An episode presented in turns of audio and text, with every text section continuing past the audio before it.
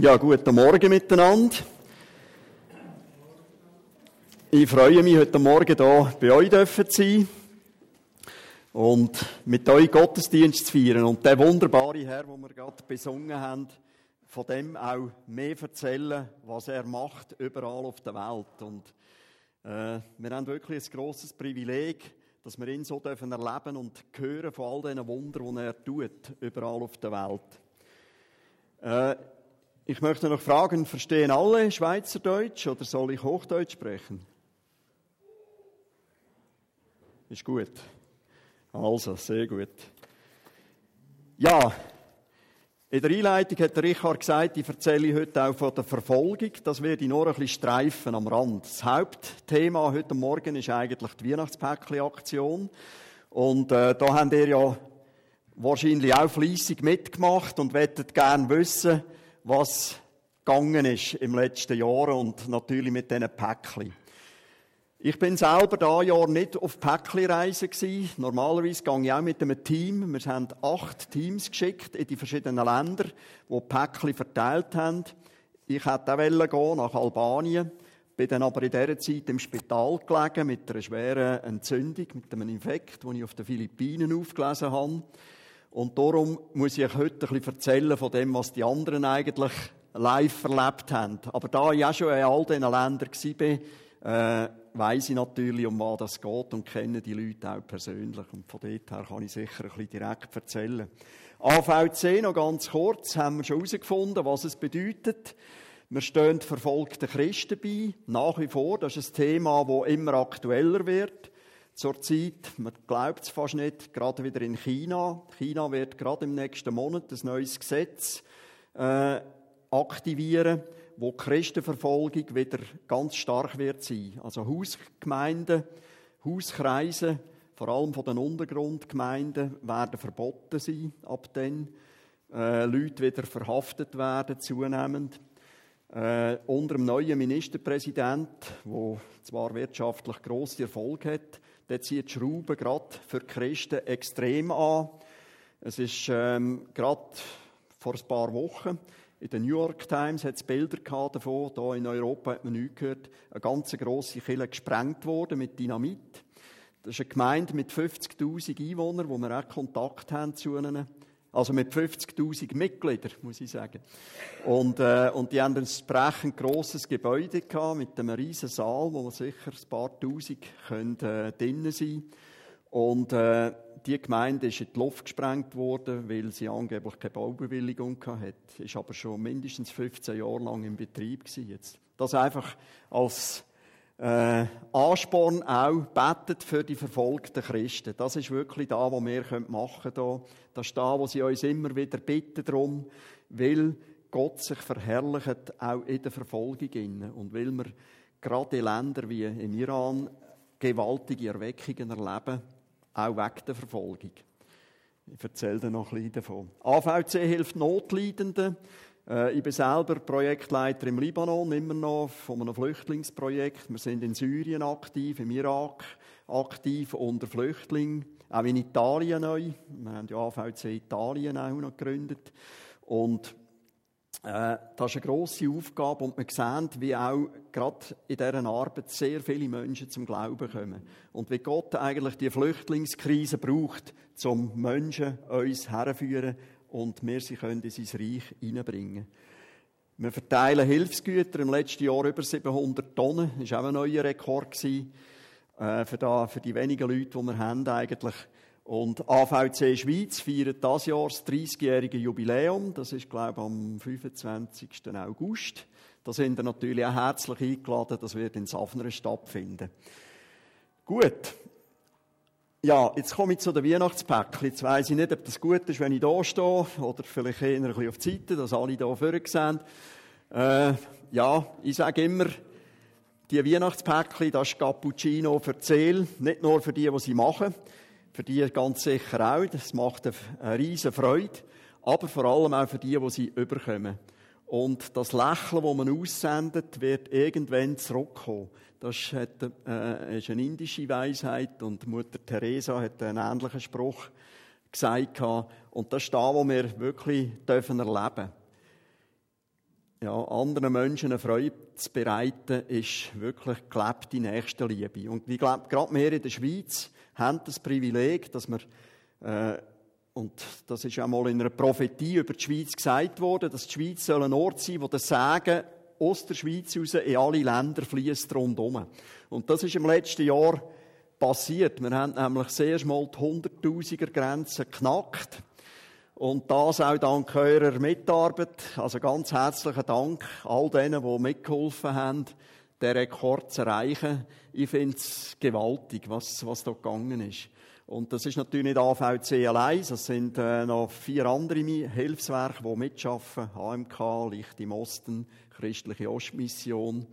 Und wir dürfen erleben, wie wirklich äh, die Zahl jedes Jahr zunimmt und, und da wirklich etwas zusammenkommt.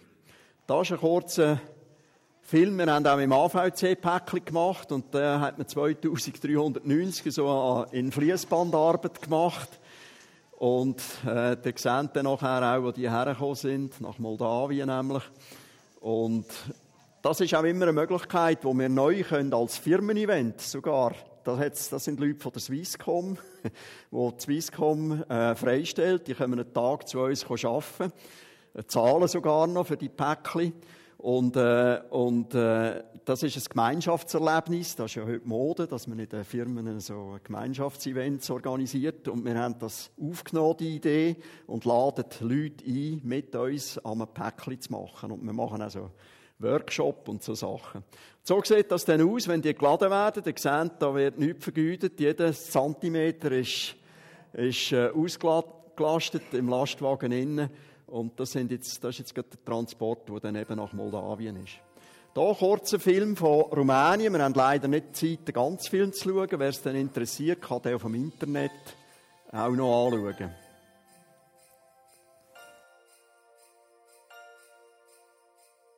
Dieses Jahr hat es einen Rekord gegeben mit der Aktion Weihnachtspäckchen. Über 100.000 Päckchen sind zusammengekommen.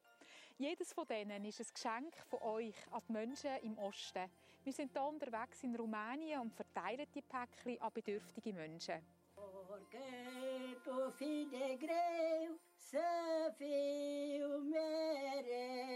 Amen.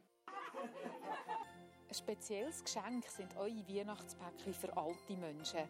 Viele leben mit einer kleinen Rente, sie sind gesundheitlich angeschlagen und sind einsam. Neben dem Weihnachtspäckchen ist auch der Besuch aus der Schweiz darum etwas ganz Besonderes.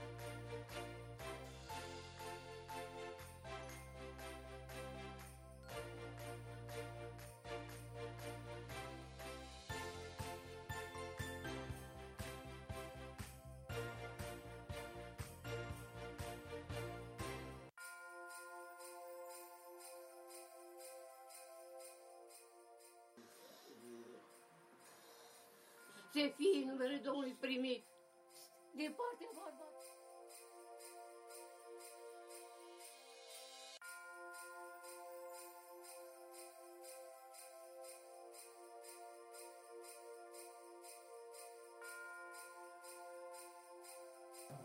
schätze das natürlich ganz auf eine andere Art.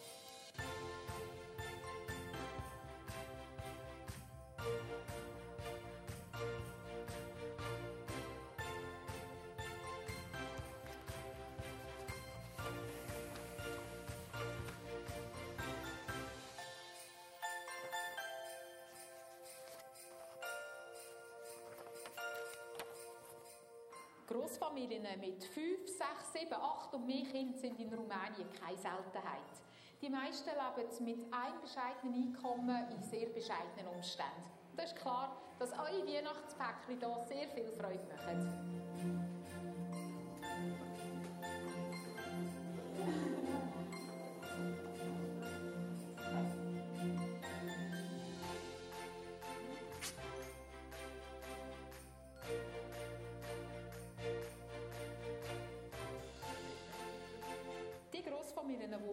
Besucht haben, kommen neben den Weihnachtspäckchen auch gut gefüllte Lebensmittelpakete über, die auch aus der Schweiz finanziert sind.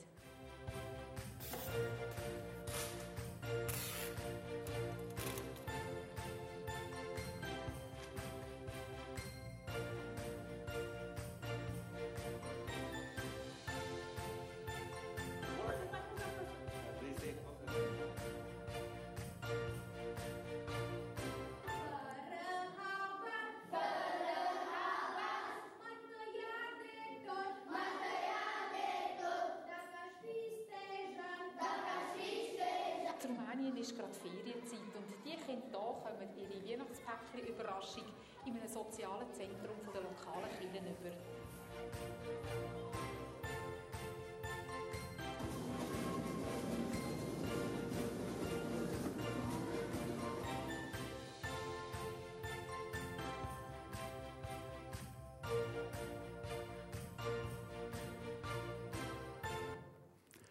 Jawohl, also, da so weit mal zu Rumänien. Äh, wir gehen gerade weiter. Ich zeige jetzt Bilder von einem anderen Land, Moldawien. Das ist mein Nachfolger, der jetzt verantwortlich ist für die, im AVC, der Hans-Peter Lehme, für die, die Weihnachtspäckli-Aktion. Wir sind zusammen vor 2010 nach Moldawien und sind so berührt von der Situation. Und ihn hat es richtig gepackt. Er hat seinen Beruf aufgegeben nach dem nach dieser Aktion, hat einen guten Job gehabt als Eventmanager bei der Swisscom und schafft jetzt voll bei uns im AVC und hat sein Herz wirklich in Moldawien verloren. Und ihr seht, wie da Zustände sind in dieser Jahreszeit. Von Strassen kann man fast nicht mehr reden. Es ist einfach nur überall Morast. Und der Hans-Peter hat, wo wir schon mal zusammen an einem Gefängnis vorbeigefahren sind, ist er schon berührt gewesen. Und das letzte Jahr bei der Aktion Weihnachtspäckli hat er, ist man auch wieder an einem Gefängnis vorbeigefahren. Und er hat äh, irgendwie den Eindruck gehabt, äh, man könnte mal eine Aktion machen, auch im Gefängnis. Und als er das mit dem Pastor besprochen hat, hat er gefunden, ja, das geht gar nicht. Ins Gefängnis hier kommen wir, schon, kommen wir einfach nicht. Das, das kann man sich nicht vorstellen. Und äh, ihn hat aber die Idee nicht losgelassen. Er ist äh, dran geblieben. Und ähm, wir sehen dann nachher Bilder, äh, was Gott möglich gemacht hat. Sie haben nämlich Kontakt bekommen mit dem obersten Chef von allen Gefängnissen im ganzen Land. Und der hat ihn und das ganze Team eingeladen. Und die können filmen und fotografieren im Gefängnis. Sie haben sogar eine Drohne gehabt, wo, wo sie einen Film gemacht haben, von oben noch. Den kann ich leider noch nicht zeigen, weil er nicht fertig ist. Aber einfach zum sagen, Gott hat alle Türen geöffnet in dem Gefängnis. Und was man sich nie vorgestellt hat, hat er gemacht, eben, äh, damit die Weihnachtspäckchen und der Segen aus der Schweiz dann auch ankommt. Und äh, zuerst einmal ein paar Bilder einfach von dem Team. Und wenn es euch anmacht, einmal teilzunehmen, dann müsst ihr euch melden beim AVC. Wir haben eben immer jedes Jahr so Gruppenreisen, die wir organisieren, wo wir äh, Päckchen verteilen, zusammen natürlich dann mit den lokalen Leuten. Und ihr seht, wie das Freude auslöst und auch, wo man hergeht mit diesen Päckchen, wirklich zu den Ärmsten auch. Und äh, ja, wenn man sich vorstellt, den Winter in dem Haus müssen verbringen, wo nicht verputzt ist und fast den Wind durchzieht, ist schon unglaublich. Und dann eben hat es sehr kinderreiche Familien da, die auf engstem Raum, äh, so in Stockbetten, das ist das Schlafzimmer für sechs Kinder äh, und ja, die können sich kaum kehren da drinnen. Und Möglichkeiten gibt es natürlich auch immer, äh, behinderte Menschen zu besuchen. Und das ist auch immer eine ganz grosse Freude, die man denen macht, weil das sind jetzt wirklich Leute, die ja, auch häufig verloren sind in diesen Ländern, weil sich auch die Eltern nicht um sie kümmern oder die Verwandten. Man ist einfach isoliert, wenn man eine Behinderung hat. Man ist nichts mehr wert, wird abgeschoben in ein Heim. Und wenn dann von außen jemand kommt und einem beschenkt, dann ist das einfach wirklich eine tiefe Freude.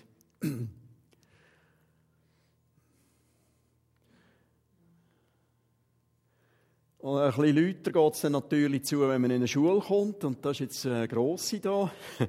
Das ist der Pastor Victor von äh, Sarata Galbena. Das ist unser Kontaktmann, wo wir eigentlich mit ihm zusammen arbeiten in Moldawien. Er hat ein ganz grosses Herz für die Allerärmsten, für, für alle eigentlich.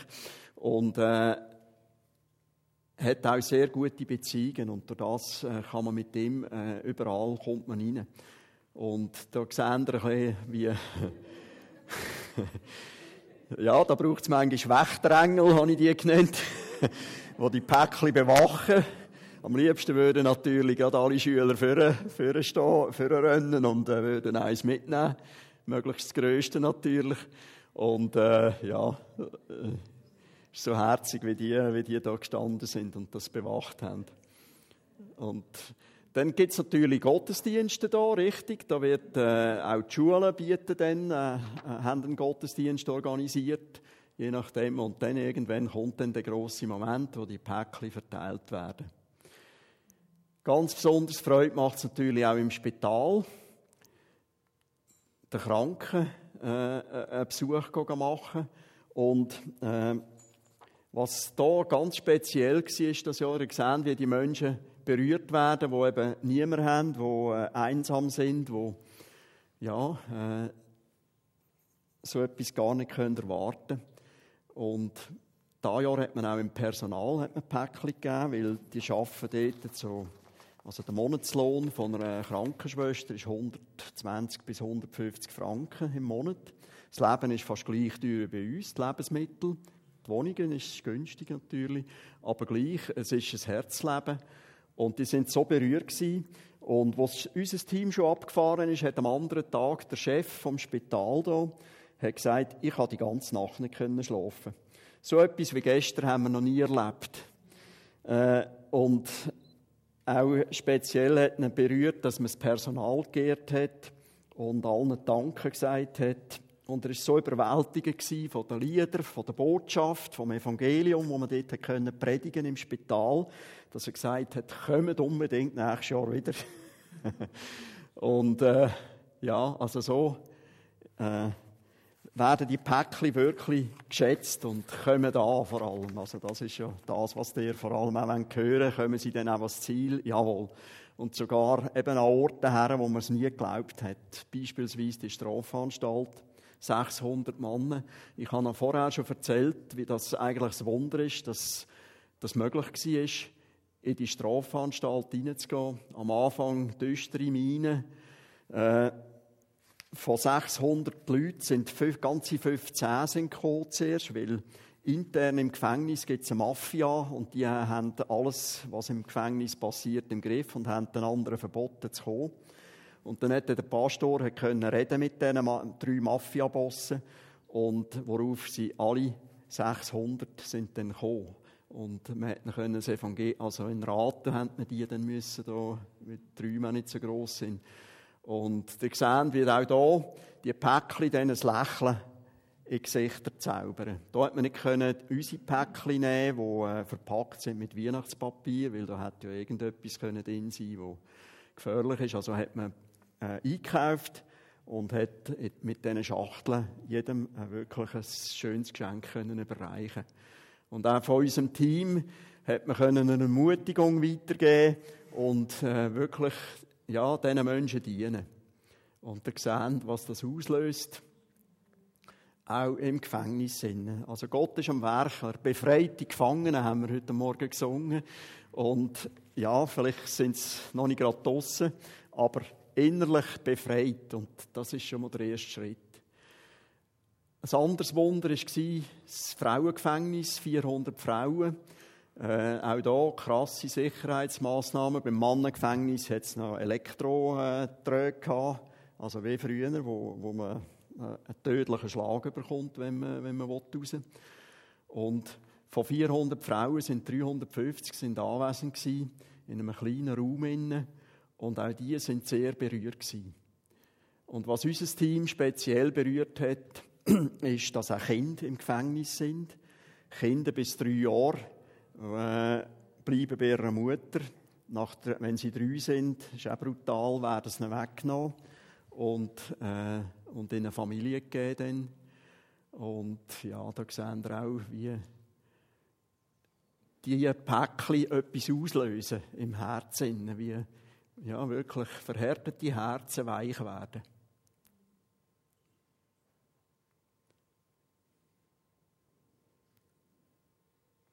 muss man eigentlich gar nicht viel sagen dazu. Die Bilder sprechen für sich. Wirklich Liebe, die gelebt wird. Also Gottes Liebe, die in Form von Weihnachtspäckchen unter die Menschen kommt.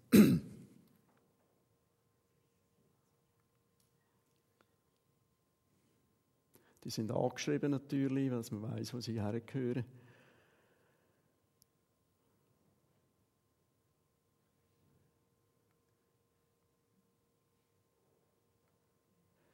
Das ist der Arbeitsplatz der Frauen, die Näherei. Und auch hier, nachhaltig wirkt das nachher, das Erlebnis irgendwie, was sie erlebt haben. Der Besuch, das Päckchen. Es ist wie, wie wenn es nicht könnte wahr sein könnte. Kommt es mir vor, wenn ich das Bild anschaue, denkt sie. Genau. Und natürlich hat man auch für die Kinder im Gefängnis ein äh, Geschenk gehabt. Ja, also soweit einmal zu dem, was, was wir erlebt haben, das Jahr mit den Weihnachtspäckchen. Und jetzt kommt ich eigentlich zum zweiten Teil, und das ist meine Botschaft heute Morgen. Ich habe gefunden, als ich die Bilder gesehen habe, Glaube, Liebe, Hoffnung. Das ist das, was wir vermitteln wollen.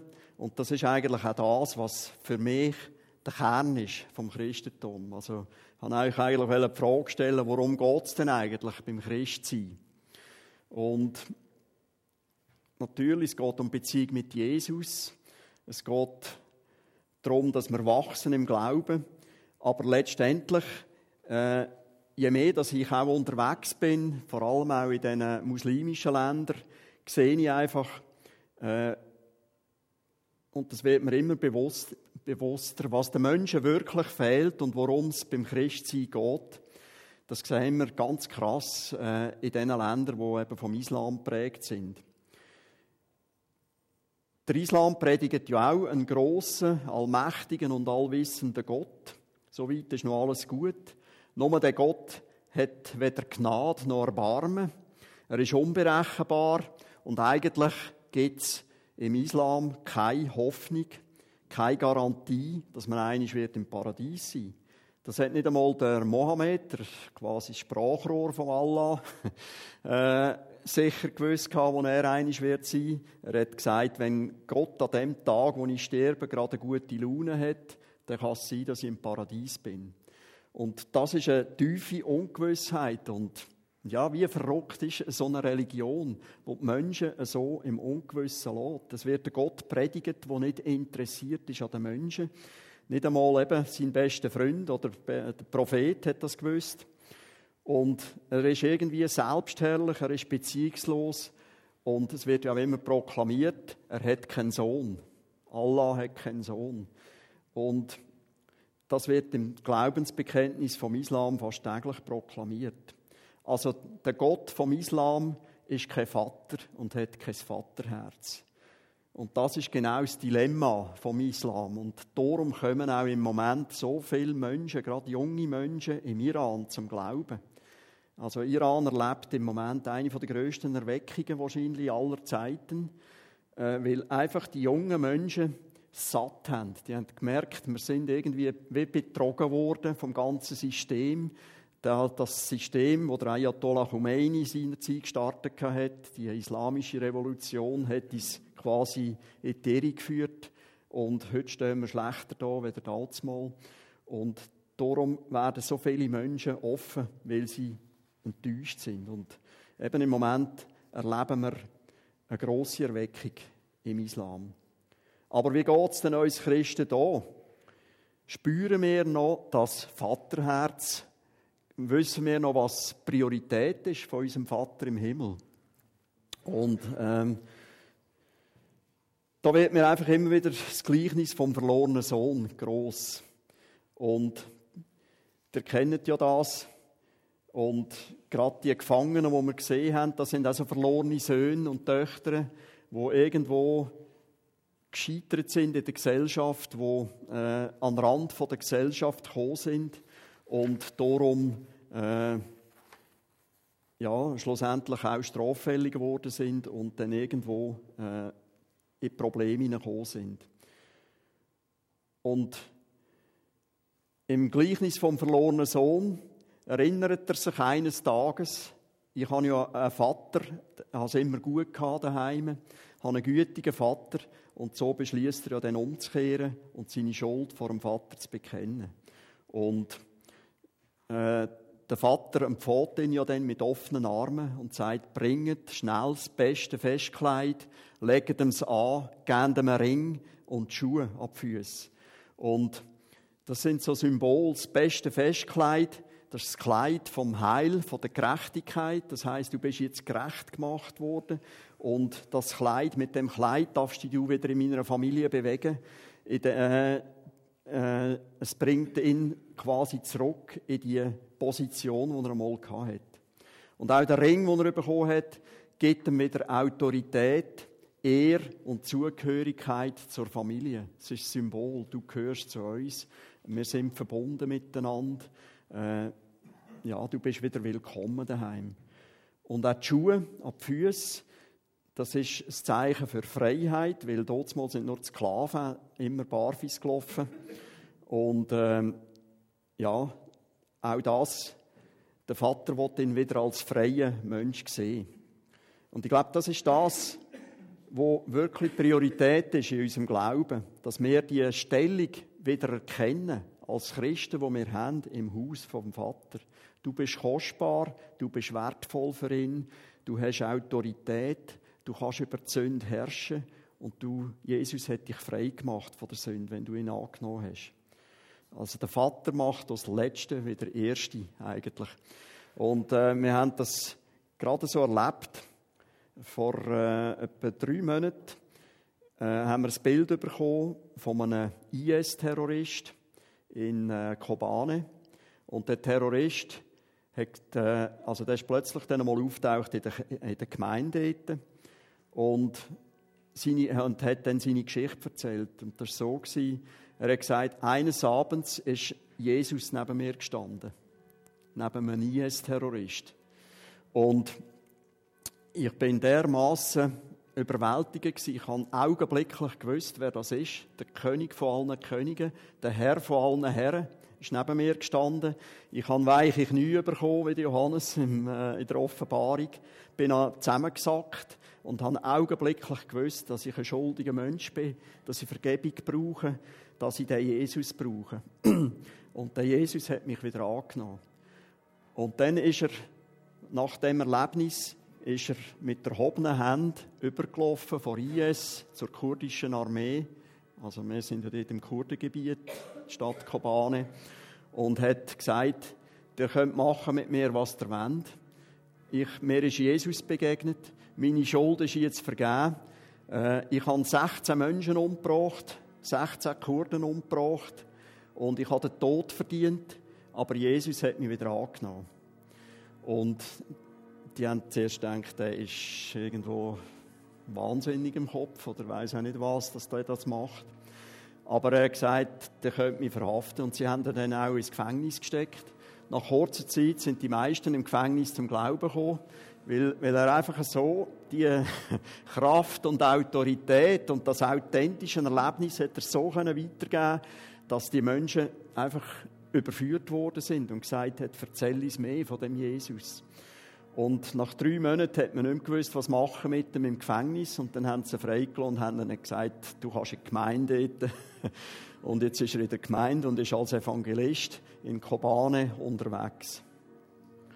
Und das ist ein wunderbares Erlebnis. Er ist wie der äh, äh, Jüngling da, im, äh, wie der verlorene Sohn.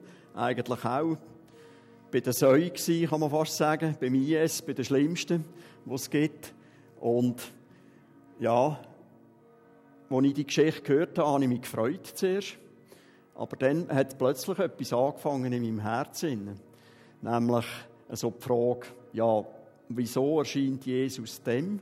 Ich hätte es doch auch nötig, dass ich ihn mal von Angesicht zu Angesicht sehe. Das, das wünsche ich mir wirklich. Wieso, äh, äh, ja, Jesus, bist du dem erschienen? Und es ist mir fast ein bisschen gegangen wie im älteren Brüder. Der hat nämlich im Gleichnis äh, schon lange im Weinberg geschafft für einen Vater. Und er hat ja, äh, das Gefühl gehabt, er komme zu kurz. Irgendwo. Und ich habe einfach gemerkt, wie schnell wir auch als Christen in, der, in die Situation hineinkommen, wo wir das Gefühl haben, ja, Gott behandelt, ja klar, eben so Drogensüchtige oder äh, IS-Terroristen oder so krasse Sachen. Das passiert und bei uns passiert scheinbar nichts. Und das hat mich irgendwie ein bisschen nickeln und ein bisschen abziehen. Und ich habe dann gemerkt, irgendetwas an meiner christlichen Haltung muss falsch sein. Und ich habe es dann auch herausgefunden. Und, und das ist, ich denke, das ist etwas, wo wir alle in der Gefahr sind, wenn wir äh, eine Zeit lang schon im Glauben unterwegs sind, dass wir nicht mehr die Sehnsucht haben, die der Vater hat, dass Menschen zum Glauben kommen. Gott liebt ja die Welt so sehr, dass er seinen Sohn geschickt hat, damit niemand verloren geht. Und das wissen wir zwar, aber irgendwo das Brennen im Herz können wir auch verlieren. Und mir ist es ein bisschen so gegangen. Und ich denke, einem älteren Sohn in dem Gleichnis vom verlorenen Sohn da ist es auch so gegangen. Der hat gar nicht gemerkt, dass sein Vater weggelaufen ist von, von dem Ort, wo es vorher sind, dass er sich aufgemacht hat und äh, dem verlorenen Sohn entgegengerannt ist, heißt sogar in der Bibel. Also Gott ist ja eigentlich nie in Eile gewesen. Die Welt ist in sieben Tagen geschaffen, in sechs Tagen geschaffen worden und dann hat er einen Ruhetag können einschalten und man liest eigentlich nie, dass Gott in Eile war, aber in dem Gleichnis heißt es, äh, der Vater ist gerönt, wo, der, wo er den Sohn gesehen hat, auftauchen. Und irgendwo das, das Brennen, denke ich, das ist schon das, was, äh, was wir wieder neu dürfen entdecken Und er hat dann dem älteren Brüder müssen sagen, du sollst fröhlich sein, denn dein Brüder ist tot und ist lebendig geworden, er ist verloren und er ist wieder gefunden worden. Und ja, ich musste dann Buß tun, auch über meine Haltung äh, und, und überhaupt über die Gedanken, die ich hatte, äh, wo ich Gott irgendwo, äh, ja, also ein bisschen in die Ecke drängen fast und, und, und so gefragt habe, wieso ist denn der zum Glauben gekommen und wieso erlebt er so etwas. Und ja, ich denke, für Gott ist es etwas Aufregendes, wenn es Menschen gerettet werden. Da kommt er in Bewegung und da dafür brennt sein Vaterherz. Und da erleben wir auch wirklich grosse Zeichen und Wunder immer wieder, wenn Menschen frisch zum Glauben kommen. Aber wir sehen, das Problem haben schon die Jünger gehabt eigentlich. Äh, die haben ja sich dann vor allem gefreut, dass sie Dämonen untertan sind zum Beispiel. Und äh, Gott hat, also Jesus hat sie müssen quasi daran erinnern, dass sie äh, ewiges Leben haben, dass ihr Leben im Buch vom Leben äh, eingeschrieben ist. Und auch Korinther beim Paulus haben äh, häufig Eifersucht und Zank in der Gemeinde. Denn Paulus deutet das so an. Teil haben das Leben lang Milch trinken, statt feste Nahrung zu sich nehmen. Und er hat, keine, er hat sie nicht weiterbringen im Glauben, äh, wie er gehofft hat. Und so hat er dann eben im Korintherbrief eigentlich geschrieben, äh, was ist denn eigentlich das Zentrale? Leute, schaut doch Send an. Äh, all unsere Erkenntnis ist Stückwerk. Und, aber schaut doch einmal drauf, was bleibt denn am Ende. Also wenn ihr mal den Korinther 13 lesen, dann seht ihr ja eigentlich, dass all unsere menschlichen äh, Bestrebungen, auch gut zu tun oder was immer, ähm, nichts ist vor Gott, wenn wir nicht die richtige Herzenshaltung haben, wenn wir eben nicht das Vaterherz haben. Und ich denke, das ist die Herausforderung, wo wir alle drinnen stehen, dass wir uns immer wieder äh, zurückerinnern, was ist, wie ist das Herz vom Vater und dass wir ihn bitten, dass er uns mehr Liebe eben auch schenkt. Alles, was wir nicht in der Liebe tun, äh, ist nichts eigentlich vor, vor Gott. Und ich habe hier den Schlüsselbund gefunden. Das sind ja eigentlich so die drei Symbole, wo das Wichtigste wo der Paulus dann zusammengefasst hat, ist eben Glaube, Liebe, Hoffnung. Und man könnte sagen, der Vater ist eigentlich im Zentrum, ist die Liebe, das Vaterherz Gottes. Jesus ist da vielleicht symbolisiert mit dem Kreuz. Das symbolisiert den Glauben. Der Glauben an Jesus äh, soll dich und dein Haus retten. Und äh, der Glauben eben auch daran, dass Gott ein guter Gott ist und uns wirklich äh, ja, das Beste gibt, wo wir, wo wir äh, können haben in diesem Leben. Das ist, das ist wirklich das, was um das geht. Und alles andere kommt und geht und vergeht irgendwann mal. Aber Glaube, Liebe und Hoffnung bleiben. Ja, stell dir vor, du könntest so fest glauben, dass Gott für dich sorgt, dass Jesus dich liebt, dass nichts zwischen dir und ihm kann stehen und dass nichts dich von seiner Liebe kann trennen und Zuwendung. Wir haben einen Mitarbeiter, äh, Pastor B, sagen wir ihm, weil wir den Namen nicht wollen, äh, eigentlich gross bekannt machen. Er, ist, er lebt im Sudan, hat dort AVC Sudan, äh, also das Büro, und macht Arbeit für uns dort unten. Und er ist äh, ein erfolgreicher Geschäftsmann gewesen, ist dann zum Glauben gekommen und ist nachher natürlich verfolgt worden, ist ins Gefängnis gekommen und aufs Sträubste ist er misshandelt worden im Gefängnis. Er ist geschlagen worden und er hat gesagt, ich habe mich wirklich müssen zurückziehen auf, also wirklich und auf Jesus konzentrieren. Und dann habe ich die Schmerzen nicht mehr gespürt. Und wo er mitten in dieser Situationen, hat er gesagt, wo, wo, was mir am schlimmsten gegangen ist, ist mir immer wieder das Lied gekommen, Oh, how I love Jesus. Oh, how I love Jesus. Oh, wie liebe ich Jesus. Er hat sich für mich hergegeben. Und das Lied, hat er gesagt, das hat ihn durchgetragen und hat ihm wirklich einfach die Liebe von Jesus, wo stärker ist, als alles andere, was wir uns vorstellen können, weder jeglicher Hass, jeglicher Schmerz, die Liebe, die gesiegt mit im grössten Kampf, den er hatte. Und ich denke, Jesus selber ist es auch so gegangen im Garten Gethsemane, wo er äh, äh, ja, gespürt hat, ich muss jetzt hier durch. Und der Vater ist zwar da, aber äh, ist im Moment, also ich, ich, bin allein auf mich gestellt. Und so hat er sich wirklich äh, können auch in dieser Situation behaupten und Jesus ganz auf eine tiefe Art erleben. Größere Liebe hat niemand als der, als einer, der sein Leben lässt für seine Freunde. Und Jesus ist der Anfänger und Vollender von unserem Glauben.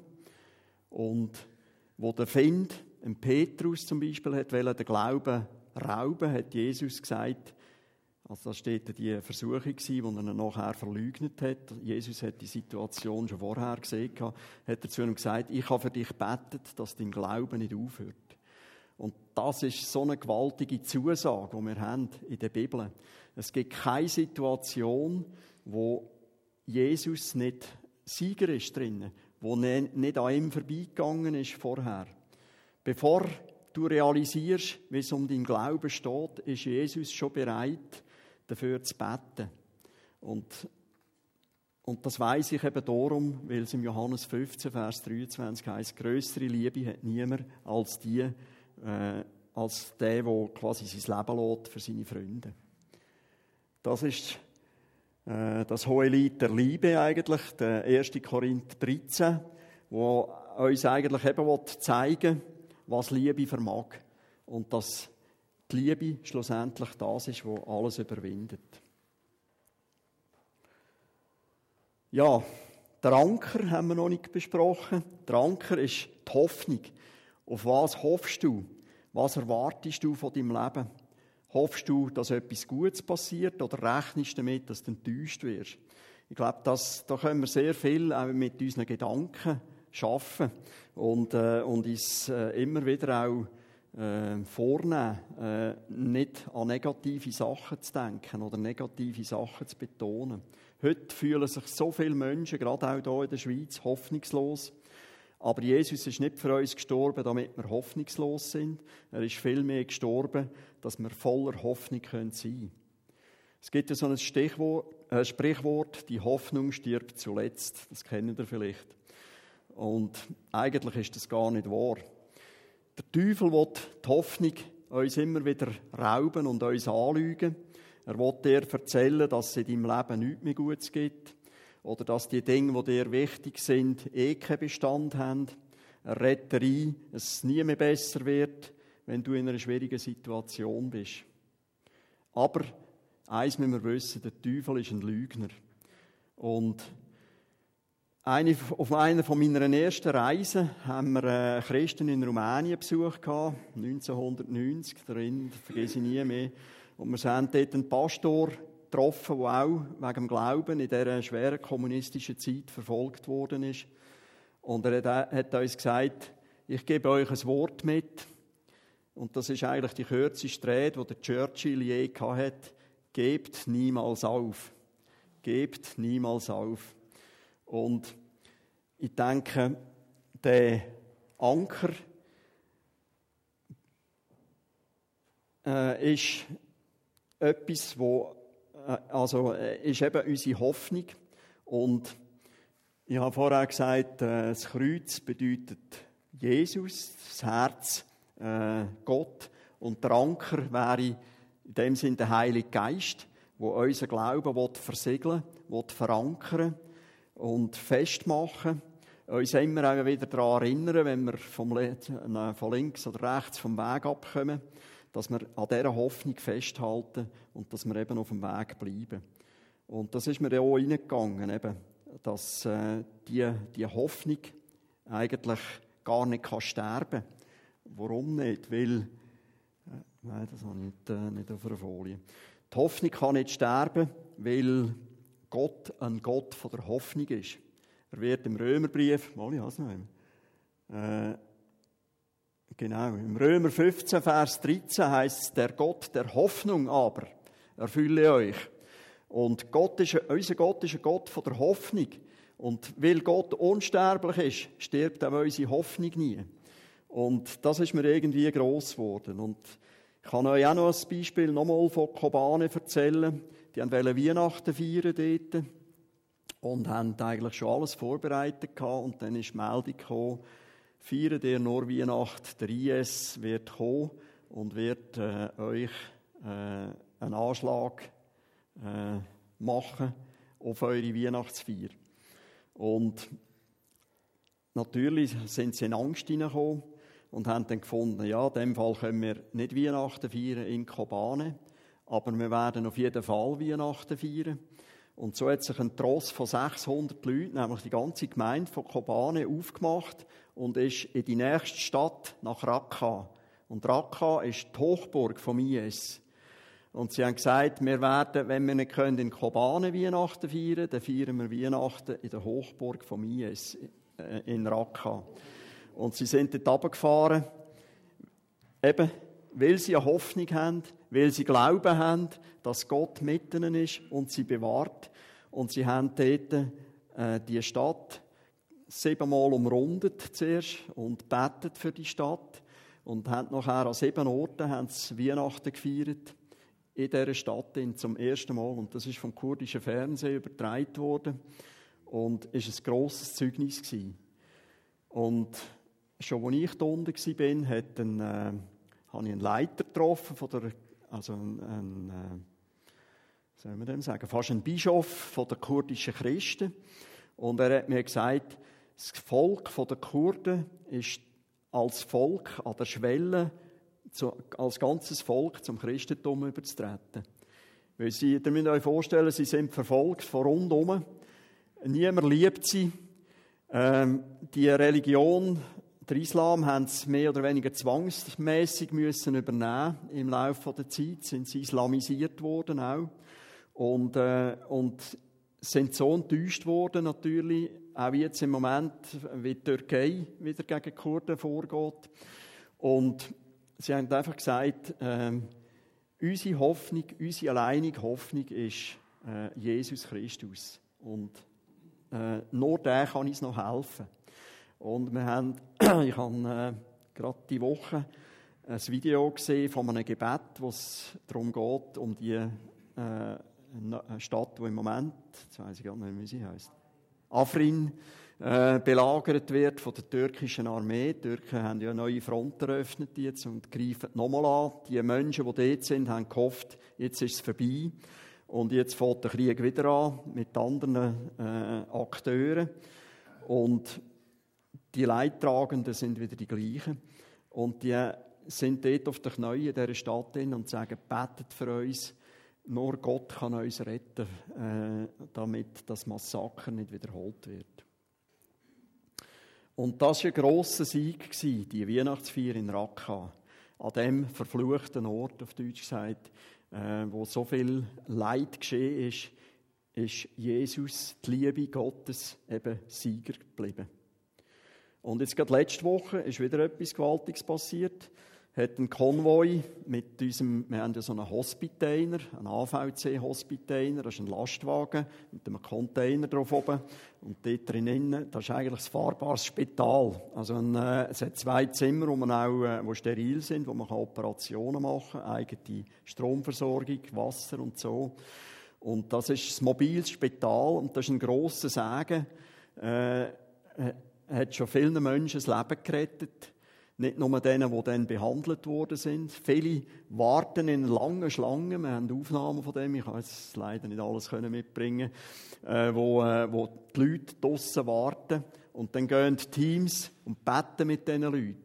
Und viele müssen nachher gar nicht mehr zur Behandlung, weil sie, weil sie geheilt werden, schon vor dem, vor dem Container raus. Und der Container ist mit einem äh, also ist voraus ist, äh, äh, unser AVC-Bus gefahren, dort sind die Ärzte und Krankenschwestern drin und äh, ein paar hundert Meter Abstand der Lastwagen. Und die sind mit grosser Geschwindigkeit, weil sie Angst haben, beschossen zu werden, äh, eben wieder Richtung Raqqa gefahren, von Kabane weg. Und letzte Woche ist das vordere Fahrzeug, hat es plötzlich einen Klapp gegeben und dann haben sie festgestellt, hinten ist die Scheibe draus, die Heckscheibe und äh, die, äh, äh, die Hinterstoßstangen ist weg. Die sind über eine Mine gefahren. Also sind in ein Minenfeld gefahren, wo, wo in der Nacht wahrscheinlich der IS hat sechs grosse Minen installiert auf der Straße. Und die sind über eine Mine gefahren und die, das war eine Spezialmine, die hat zwei Zünder, einen kleinen und, und, und einen grossen. Und der Kleine ist ab und hat das Auto beschädigt, nur von hinten, weil sie so schnell gefahren sind. Und ähm, sie haben dann gerade noch den Lastwagen stoppen und sind dann dort drinnen gewesen und haben natürlich nicht gewusst, was sollen sie jetzt machen. Und, und ich bin sicher, sie haben schon vorher gebeten, vor der Reise, aber sicher auch nachher, nach dem Ereignis, ob sie aussteigen oder was, oder sich bewegen oder nicht bewegen. Auf jeden Fall heißt es ja, Gott hat seinen Engeln befohlen über dir, dass er dich behütet. Und buchstäblich ein Engel in Form von amerikanischen Armeehelikopter ist hergeflogen und die haben mit Megafon oben runtergerufen, der sind auf Minen Bewegt euch nicht, bleibt einfach so. Wir kommen, wir, wir retten euch. Äh, wir, äh, wir kommen die schärfen. Und das Team hat das nachher gemacht. Also, äh, die Armee, die Spezialisten sind gekommen und die haben gesagt, das sind sechs grosse Minen.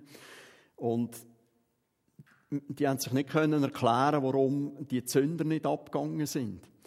Äh, und sie haben gesagt, wenn, wenn nur eine von diesen Minen gezündet hätte, wären nur noch Pulver, alles da. Und äh, so hat das Team eben wirklich eine riesige Bewahrung dürfen erleben.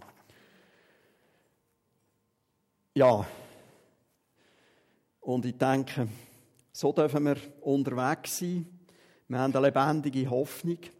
Gott, der Vater, hat seine Hand über dir, über uns allen, die an ihn glauben. Gib den Glauben niemals auf. Die Arbeit geht weiter. Gott braucht dich und mich. Und ja, das ist das, was ich euch wirklich mit auf den Weg geben will. Gott ist ein Gott von der Hoffnung. Und wir haben eine lebendige Hoffnung. Und ich möchte euch wirklich auch danken für all eure Unterstützung. Ich weiss, das sind treue AVC-Freunde. Nicht nur mit Spenden, aber vor allem auch mit Gebet. Und dass die Gebet etwas nützen, das bezeugen eigentlich die Beispiele, die ich jetzt erzählt habe. Und so danke ich wirklich von ganzem Herzen, dass wir miteinander dürfen Reich Gottes bauen. Auch hier in Arbon ich wünsche euch hier viel Kraft und Mut und Zuversicht in diesem Jahr. Ich glaube, Gott hat Größeres noch parat. Und wir dürfen noch mehr erwarten von ihm. Und je dunkler das wird auf der Welt, umso heller scheint sein Licht. Ja, ich werde vielleicht noch mit dem Gebet abschließen. Halleluja. Vater, wir danken dir von ganzem Herzen. Es ist einfach gewaltig, was du mit einfachen Menschen kannst tun. Mit Menschen, die dich glauben, die mit dir rechnen in jeder Situation. Und lass uns solche Menschen werden. Ich bete, dass du jedem von uns den Glauben mehrst, Herr. Dass wir wirklich auch hier dürfen Zeichen und Wunder erleben und dass hier auch Menschen an dein Vaterherz gezogen werden können. Glaube, Liebe und Hoffnung. Danke, Herr, dass du uns zeigst, auf was das ankommt. Dass wir uns nicht in irgendwelchen äh, Nebensächlichkeiten verlaufen oder, ja, sondern dass wir uns fokussieren auf das, was dir am Herzen ist, auf das, was du mit uns vorhast. Ich danke dir und ich segne euch jetzt alle im Namen Jesus. Amen. Amen.